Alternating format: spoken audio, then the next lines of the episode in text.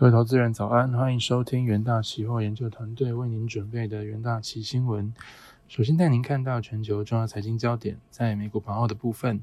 经历两年多来最糟的一周之后，美股周二逢低承接买盘涌入，埃克森美孚领军能源股强势大涨，大型成长股也成为买盘强劲焦点。四大指数集体收红，标普涨逾二点四五 percent，创三周来最佳单日表现。道琼升于六百四十点，创五月四日以来最佳单日涨幅。正经消息：美国总统拜登和财政部长耶伦近期表示，美国经济衰退并非不可避免，但经济学家认呃，经济学家们认为，联准会自一九九四年以来首度大幅升息后，美国经济陷入衰退的可能性已大幅增加。收盘，美股道琼指数上涨二点一五 percent，S M P 五百指数上涨二点四五 percent。纳斯达克指数上涨二点五一 percent，费城半导体指数上涨二点七五 percent。另一方面，新冠肺炎疫情持续蔓延全球。据美国约翰霍普金斯大学及时统计，全球确诊数已飙破五点四亿例，死亡数突破六百三十二万例。全球一百八十四个国家地区接种超过了一百二十亿剂疫苗。焦点个股消息方面，科技五大天王及 Meta 收黑，苹果上涨三点二八 percent。Meta 下跌四点零九 percent，Alphabet 上涨四点一 percent，Amazon 上涨二点三二 percent，微软上涨二点四六 percent。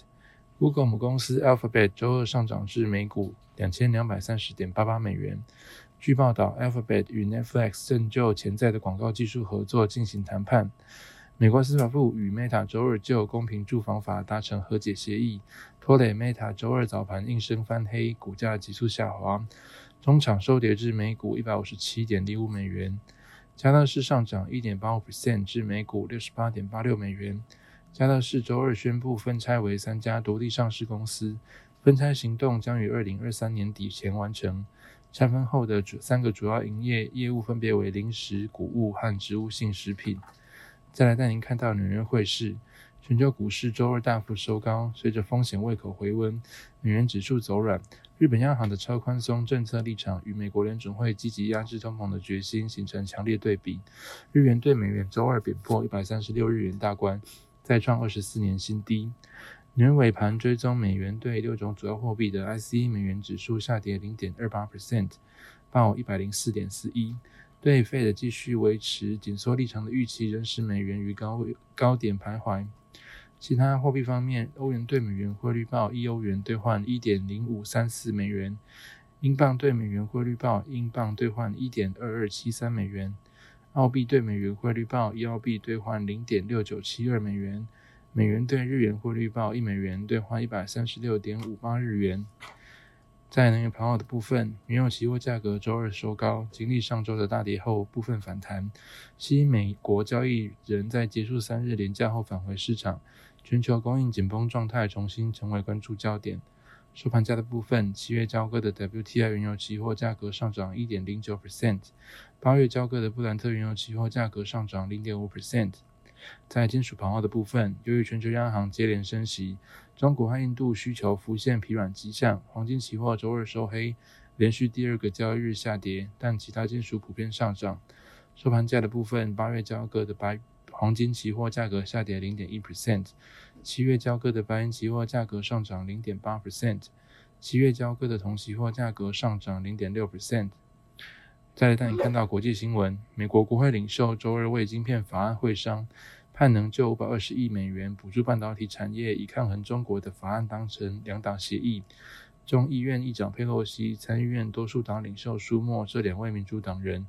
周二会晤共和党的众院领袖 Kevin McCarthy、参院领袖 McConnell，希望达成折中共识。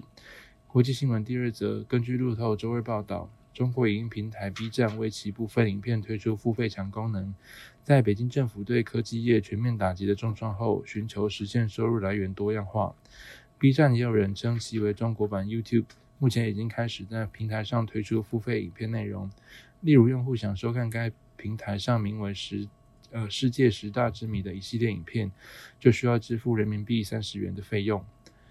接着进入三分钟听股期单元，首先带您看到强势股期部分。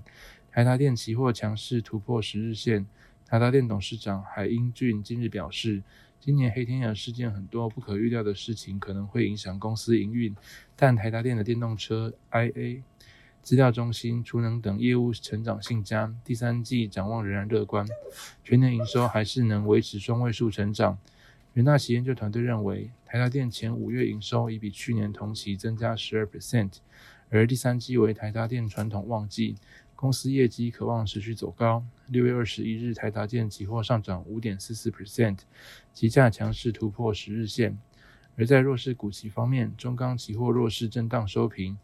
由于国际钢价崩跌，以及中国和俄罗斯进口的低价货物抢势，中钢于六月二十日公布七月盘价，全面调降九项规格产品价格，其中以热冷轧等大宗底材跌幅最大，每公吨跌一千五百元，跌幅约六。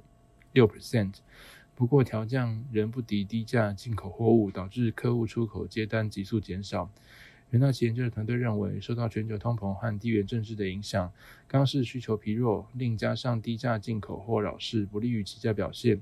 六月二十一日中钢期货收平，期价破底震荡走跌。好的，以上就是今天的重点新闻内容，谢谢各位收听，我们明天的元大旗新闻再见，拜拜。